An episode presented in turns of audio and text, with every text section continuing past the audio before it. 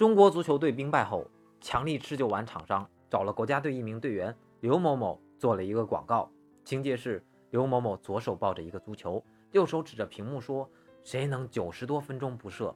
我能。”某保险套的厂家看了强力持久丸的广告后，深受启发，于是从国家队找了一群队员，也做了一个广告。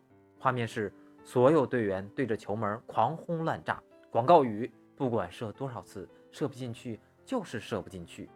生产避孕药的厂家看了以后也想搭乘顺风车，可自己的药怎么着也是给女人用的，这可怎么办呢？但是经过他们分析，也难不倒他们。经过三天三夜的冥思苦想，终于找到了个方法，让一个在中超吹黑哨的裁判身穿黑衣，哨子一吹，手势一打，傲气凛然地说：“不管射进去多少，通通的不算。”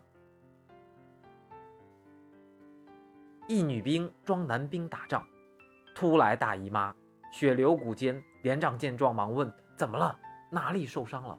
女兵说：“没事儿，没事儿。”连长不信，强行扒下裤子一看，大怒道：“他妈的，嘟，都给炸飞了，还说没事儿。”